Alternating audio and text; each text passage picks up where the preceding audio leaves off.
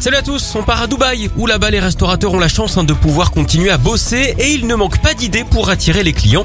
Dernière en date, celle de trois restaurants qui offrent des promotions sur les menus.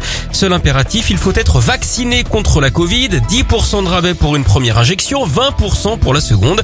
Il suffit juste de présenter un certificat médical. Visiblement, Dubaï pense à ceux qui en ont un peu moins que les autres. hein.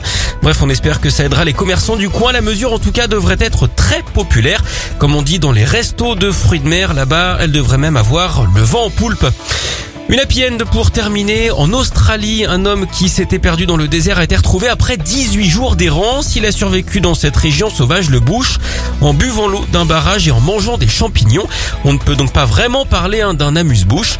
Il a finalement été recueilli, affaibli mais en bonne santé. On parlait de champignons. Savez-vous d'ailleurs quelle émission il faut regarder absolument pour pouvoir les manger sans crainte? Eh bien celle d'Anne Sinclair dans les années 90, Cep sur Cep. Ça marche aussi avec Cep à la maison hein, si vous êtes plus branché évidemment.